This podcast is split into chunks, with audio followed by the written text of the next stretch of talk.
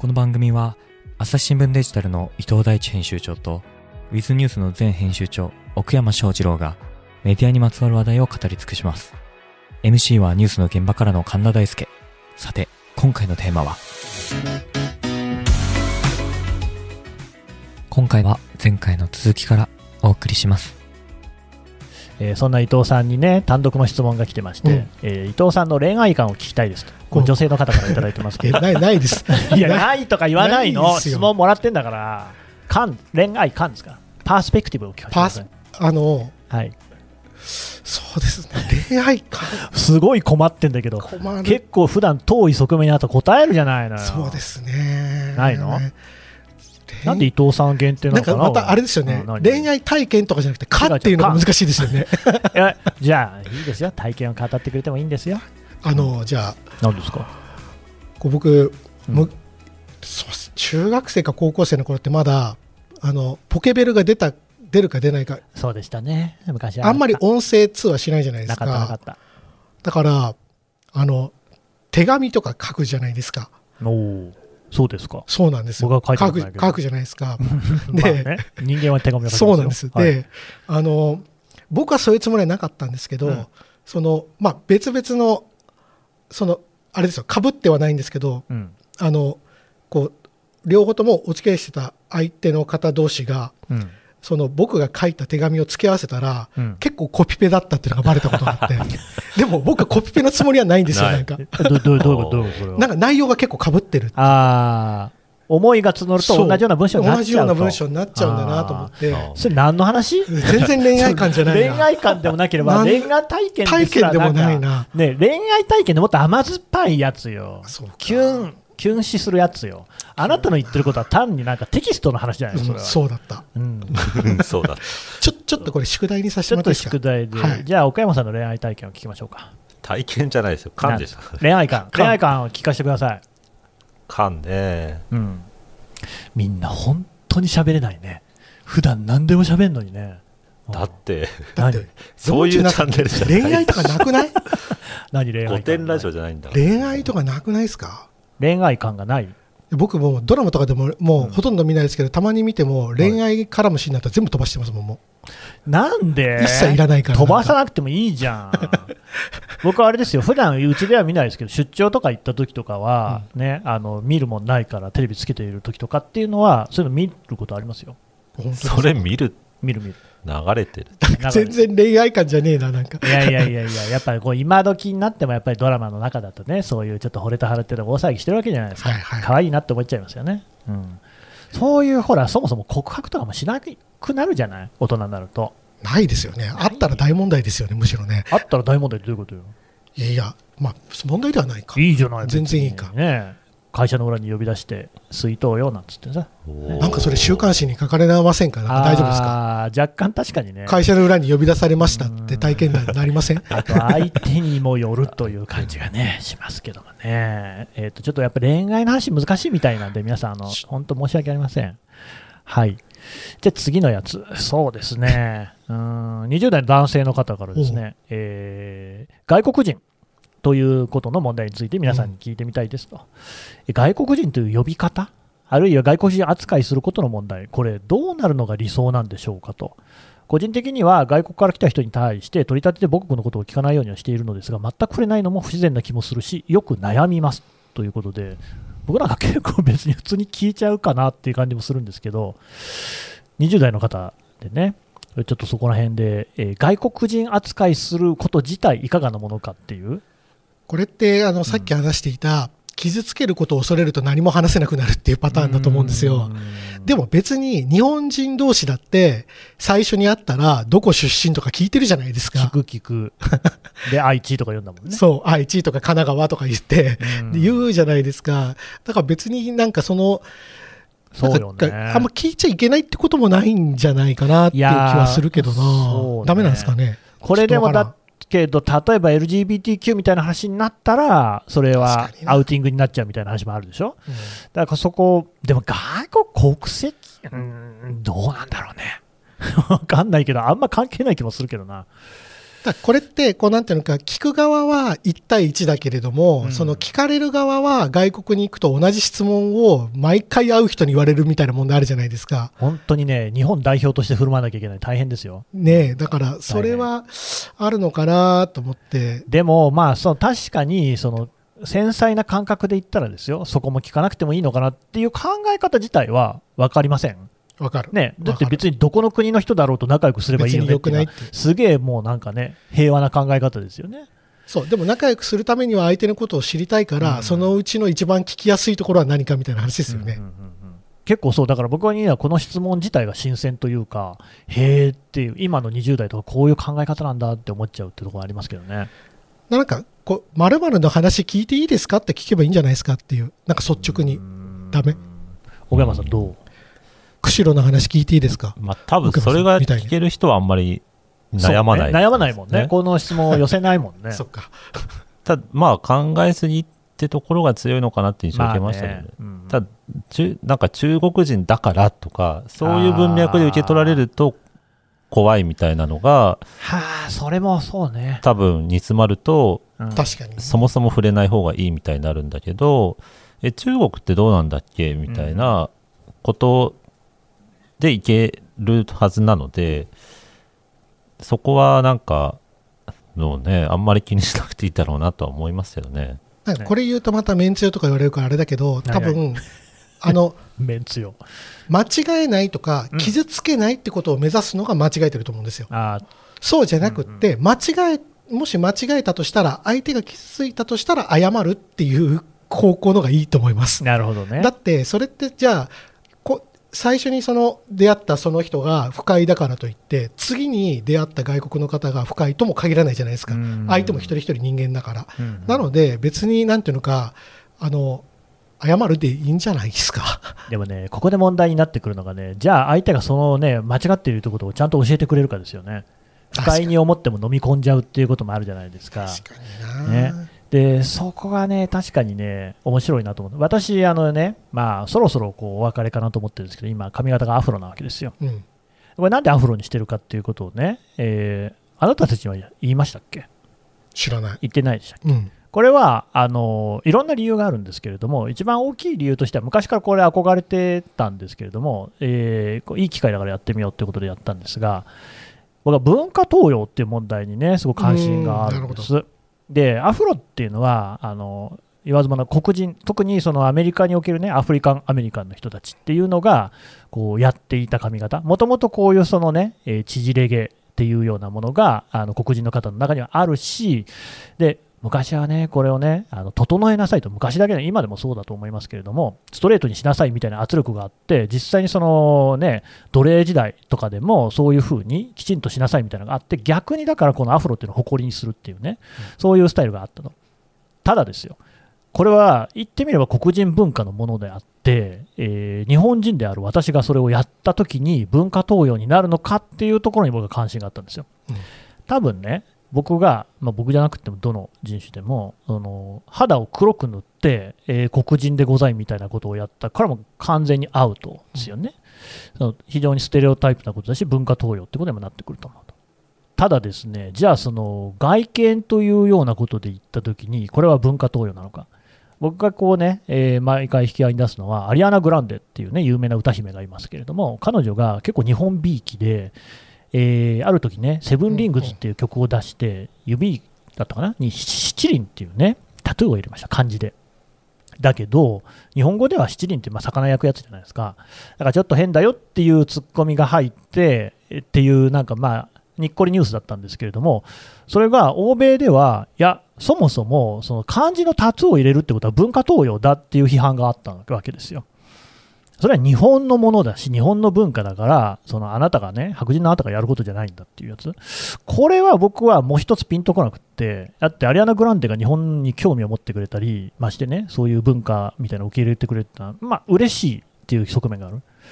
だけどね、これってどうなのかなっていう。例えば日本人でうんも、青材とか来たりする人いるでしょ？うんうんうんうんで、まあ、そもそも、ね、そういうのいろいろあるんだが、だけども、例えばそれがチマチョゴリだったらどうかなと。日本人チマチョゴリ来た時には結構違う意味合い出るんじゃないかな。うんうんだけども、それが日本だとしても日韓交流お祭りの場だったらどうなのかと。逆にね、韓国の人が、日本に留学をしていた韓国の人が着物を着てね、あのデモンストレーションやったことがあった、これ、日韓関係が非常に悪いっていうことに対して、そういうね、えー、もっと仲良くしようぜっていうことをやってくれたっていうのがあって、これは僕は心温まる話だと思うんですよ。でその文化投与っていうのはしかしどういうもんなのかなっていうのがなかなか見えにくいなと、うん、黒人と白人の関係性だけで成立するものっていうふうに言っちゃっていいのかでもそうでもないのかっていうのを僕は僕を見る人の視点から考えようということでアフロにしたんですよね。すごい深い意味がありました、ね、僕だから基本的に全部そうで服とかも花柄とかねアニマルプリントとかよく着てるんですけどあれもジェンダーを考えてるからなんですよ。うんになんか男って、まあ、あなたたちはシャツ着てるけど、普通のあシャツ、T シャツ着てるけど、普通の人ってワイシャツなんか白いのとか青いのとか、なんかあのストライプとか地味なやつ着てるでしょ、スーツ着たりしてるでしょ、でも女性ってどの職場でもみんな結構華やかにいい、自分のね好きな服着てる場合が多いじゃないですか、髪型もそうですよね、男性はなんかカチッとしてる人が多いけど、ビジネスマンは、女性は髪色明るかったり、髪型とかいろいろあるでしょ？何それって思ってるんですよね、うん、でだから別に男性ももっとこうなんか女性のようないわゆるジェンダー的に女性のような服装をした方が良いのだと思ってるから来てるんですけど、うん、でね、やっぱ反応を見てるんですよ、僕はね。うん、えー、僕のこのね、えー、ヘアスタイルを見たときにどういう反応をするかっていうのがね、面白くってね。うん、やっぱりね、えらいもんでね、不快になることを言ってくる人もいるんですよね。あ、そうなんですか。いるんですよ、ね、どういうこと言われるんですか？えー、っとね、ワースト1位はそうですね、なんか面白い髪型してんねって言われたんですよ。うん、いやいや、お前、黒人にそれ言えんのかよって思いましたけど、僕はあのそういうつもりでやってるわけで全然ないですから、まあ、僕のキャラクターの問題もあるんでね、そこは申し訳ないですけども、あと、まあ、それに類するものとしては、爆発してるねって言われたんですよね。いやいやいやいやいや、どういうことじゃないんだけどな。うんまあ、それがあのワーストワンツーで、あとすごいね、多かったのが、まあ、これ、社内の人だからあでも業界関係者だからっていうのもあるのかもしれないけど、稲垣恵美子さんに憧れてんのかみたいなことを言ってくる人がいるんですよね。うん、あの稲垣恵美子さんっていうのは、あのググったらすぐ出てくると思いますけれども、朝日新聞にもともとお勤めになっていてね、今は独立されてますけれども、あの女性で、アフロで有名な方なんですけれども、なんかそれもね、あの人によってニュアンスが違うんですよ。なんかあの、そういえばあの人はあんな人もいましたねで思いつくっていうのはまあ分かるんですけれども、あからさまになんかマウンティングを取ってくる感じする言う人もいるんですよね。お前全然そのなんかオリジナルと思ってやってるつもりかもしれないけどそんなことないからな感を出してくる人もいるんですよね。うん、でただねあとは東京の街を歩いてても全く注目されないってことはよく分かりましたね。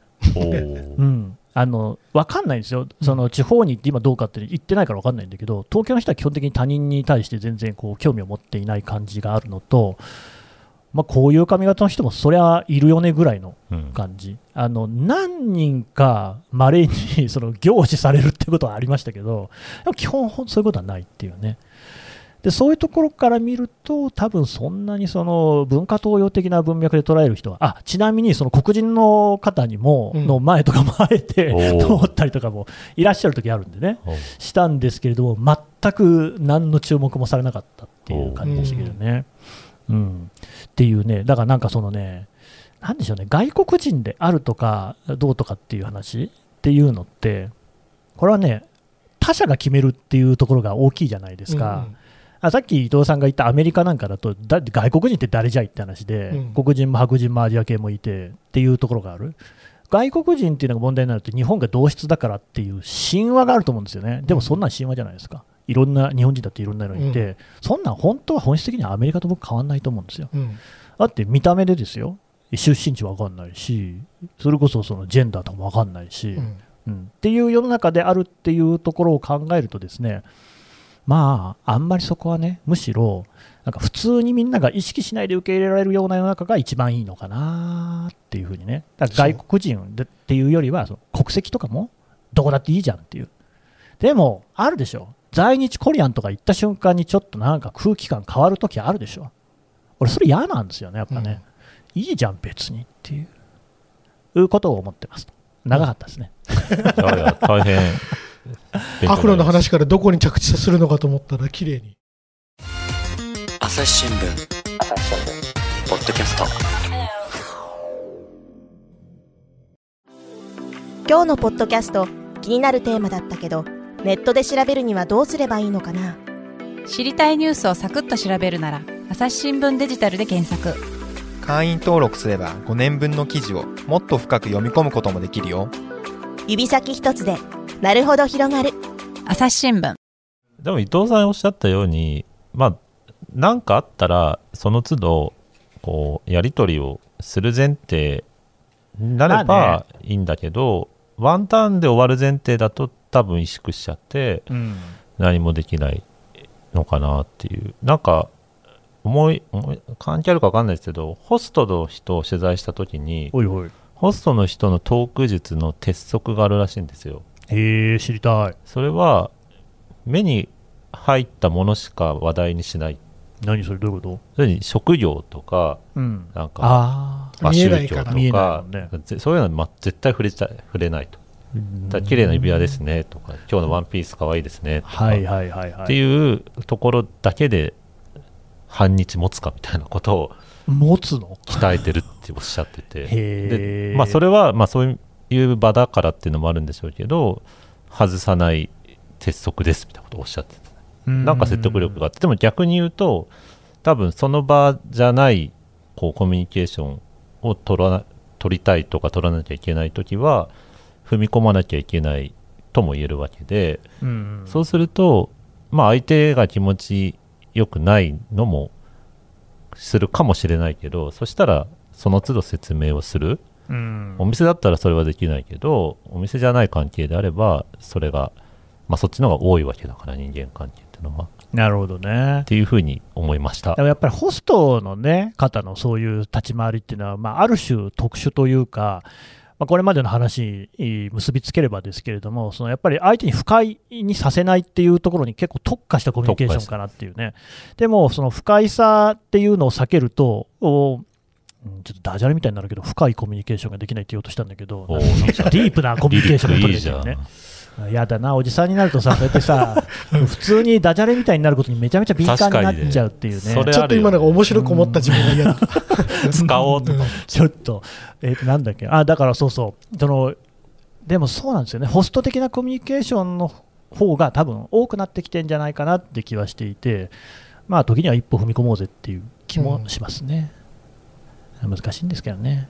うんうんなんか本当ならないですかね、そうやってね、えーみんな全く空気が変わんなくなるような感じになんねえだろうな。メタバースでいいじゃないですか。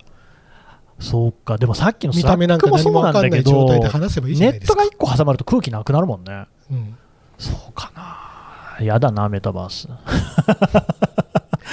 やっぱなんか、面白いこと言わなきゃいけない感じになって、ちょっとき辛いですね、それね。あーどうしてもそのネット上の空間にあそんなにとどまりたくないっていう気がしちゃう。それは別にネットがどうこうじゃなくけどね、僕の場合はね。外にいるのが好きなんですよね。昔からずっとね、あの会社に帰ってこないっていうことでよく怒られてましたからね。わかる、わかる？わかる。痛くないよね。全然僕は机にいたくないタイプなんで。でしょ？はい。そうなの。メタバースってそれに近くないのかな？外なのかな？まあ、なんか今持ってる見た目から解放されるってことが大きいんじゃないですか。あーでもそれで言うと僕は自分の見た目とかっていうのは全くもう解放されてますよ。どうだって今髪型とかもね。その相手の反応を見るためにそういうふうにやってるだけで、特に好きな髪型とか服とかないですもんね。本当本当に何でもいい。だからズボンはいつもあのワークマンの1980円着てますからねワーク。マンだよね丈夫だもんねうん、そう。伊野さんはやっぱりそういう自分がどういうふうに見られてるかとかってある程度は気にしてる？いや、ないです、ないです。ないんかい？じゃあメタバースだってどうだっていいじゃないのそんなのメタバースはでも違うのかなだけど、あの、あれじゃないですか、自分が気にするじゃなくって、結局、その自分に話しかけてくる人も、その、こう、僕の見た目とか仕事とかいろんなことを勘案して話してくるわけじゃないですか。そうね。別にそれがない場があってもよくねっていう話。それね、それは他人を強制できないじゃないですか。ああー、わかるわ。確かに確かに。ううんん。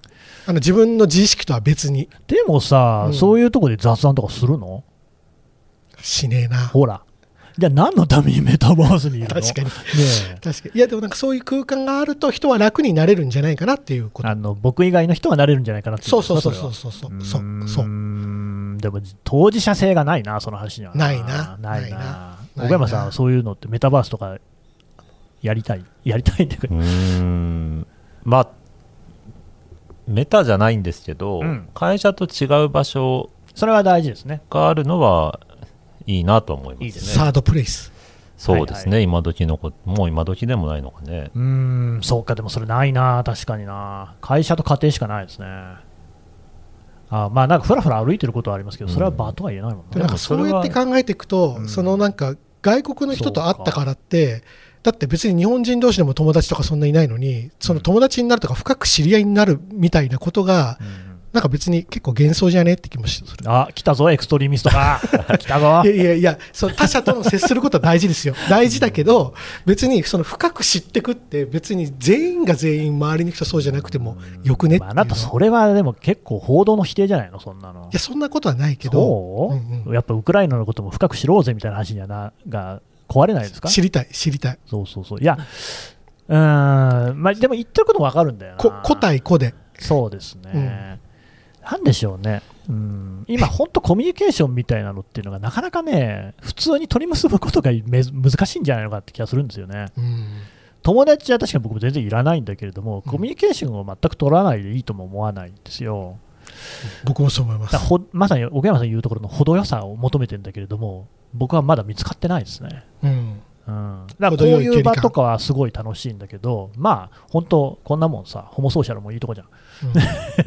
似たような年代の似たような仕事してるやつが喋ってる、それじゃない何かね、えー動線というか、経路みたいなのがあるといいなと思いつつ、ないかな、岡山さん、岡山さんはでもそうか、あれか、おなじみの、なんかす、はい。住んでるところ、住んでるところに。ああそうそう。もうなんか焚き火とかしましょうよ。焚き火出た。何、焚き火って、どこで何をするの？なんか焚き今火焚き火って都内できるの？ダメだよ。焚き火見ながらなんか話しましょうよ。お焚き火の会作ってその気もないのに無理すんなっていういやね。いや本当暴れ発着のセリフが今思い浮かびました本当。うん。焚き火しようぜ。焚き火？おおなんか居酒屋だと会話しなきゃいけないじゃないですか。うん。でも焚き火って別に会話しなくていいじゃないですか。火を眺めてね。そう。話したい時だけ、なんか思い浮かんだ時だけ話すぐらいの、なんかそれぐらいの距離感がいいんですけど。本当に我慢できる。え？そのできるなんかできるできる。沈黙を埋めようとしたりしない？絶対しない。あ、そう。それ大丈夫。大丈夫うんそういうのがでも意外と難しかったりするんじゃないかしらね。逆にね。逆にね。うん、焚き火とか一番しにくい、どこでやるんだよって今、本当思っちゃったもんね。確かに。場所ないね。ないよ。高尾とえ？高尾山とかできたるいやだた多摩川とかバーベキュー場でやればいいんじゃないですか？バーベキュー場に行ったらみんなバーベキューをするんじゃないの？確かにバーベキューしなくてもいいんじゃない？別にバーベキューしてあ火だけで。火だけでもいいんじゃない？通報されるそういや本当ぼや騒ぎみたいなこと肉焼いてませんでもなんか隣でめちゃめちゃキャッキャバーベキューされてると気が散る。いやそのた本当にさ焚き火会。バーベキューをするべき場所で焚き火やってるやついたらちょっと変だと思うよそれ。豊洲でやろうよ。マジックビーチでやろうよ。一回やっそうだ。てなあったよねねそんなアフロにまでしてる人がそんな他人の目気にしたらダメですよ。他人の目はいいんだけど、やっぱ通報されるんじゃないかと、宗教的な儀式をしてるあの感じで人たち何も肉や肉も何も焼いてませんって。そうそうそうそんな通報のさ取りれ方ない込してんじゃないかとか思われるんじゃな怖いいのなその監視社会怖いな。何焼こうが勝手だよ。勝手だよ。木焼いてんだよ木ハーブみたいなの決めてんじゃないのかみたいな思われたら嫌でしょ確かでにねうん。いやそれでもね今の話面白いかも。意外と何もしないみたいなことってできないんだよね。都会では。そうなんですよ。山とか行けばもちろんキャンプ場とかで行けるかもしれないけど都会難しいよね。だって今スマホとかがあることによってその場にいるっていう空気を出すことがすごく簡単になったじゃないですか、うん。でもスマホをな見てないとダメだよねそれってね。だからあれじゃない？サウナとか流行るんじゃない？あー意味なくても。でもそれはサウナをするって意味がないとダメだし、でもサウナこの間ヨッピーさんが言ってたけど、うん。結構こうサウナのあの肉体的な快感以外のちょっとうん。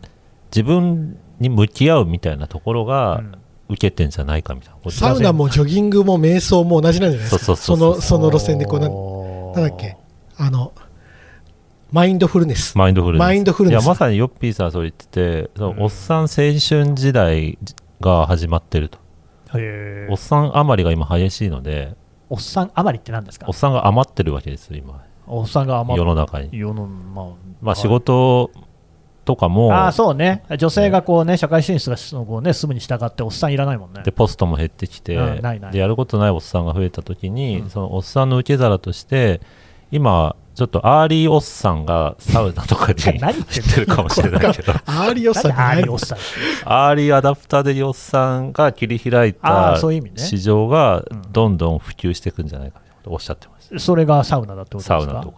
うんアーリーおっさんっていうのは何？だからもう仕事はどっちでもいいわいって感じってこと？うーん。そうでもないの？仕事の向き合いというかなんかそういうこう何もしなくていいいやでもね、私ね本当ね、座禅とか学生時代に組んでて、こんなこと言うの申し訳ないんですけど、自分に向き合うっていうことの価値が分かんないんですけど、自分に興味ないんですけど、全然。はい、ちなみに座禅っていうのは本来はあの組むことによって、雑念っていうのを一切排するっていうところを目指すっていうところが始まりですからね、何も考えない、で自分に向き合ったらダメなんですよ。それはともかくとして、伊藤さんは何、自分に向き合う方うーんそうそれ的なことしてるかってことですか？というか、別にしてなくてもいいけど、なんか自分探しとかさ、まあ自分探しって言うとちょっとディスりの感じが出ちゃうからあれだけど、なんていうのかな、でも確かにあの菅さんと同じようにあんまり内向きな発想はないかもしれないです。うーん、そう、奥山さんは？そうですね。ちょっと嫌だな、僕あでもありません僕サウナ行ってるよ。あサウサウナは行くでしょ、それ気持ちいいからじゃないの？いやいやいやちょっと向き合自分に向き合うために？いや向き合ってない自分に向き合っってる人が使いもしない調理器具とか買うのかな？おお懐かしい話を持ち出して よくわかんないな。みんな本当に、でも本当にそんなに自分に興味ある？そうね自分ではないかもな。うん。なんかそれドーナツみたいなもんでさ自分に向き合っても別に何もないと思うけどね。そうでしょ？う、うんん、こんななんかさ、己の体なんてのはさ、なんていうの、たまさかその子にさ、なんて入れ物として存在してるだけで、どうだっていいじゃん、こんなもん。うんうん、これがなくなったって、何の苦苦労も不便もないと思いますけどね。おーメタバースうん、あと僕だからなんかその世に何かを残したいみたいな欲求一切ないんですよね。全然ですね。でもどんどんエクストリーミストが加速して ちょっと大丈夫ちょっともうこの視聴者置き去りになってませんか？大丈夫ですか？MC うん、そうですかね。分回しすぎじゃまあ、ないですか。大体いつもそういう感じでやってるんでね、あちょっとなんか別の質問で。なんか投げやりになっちゃうんだよねだんだん突き詰めて考えるとさ。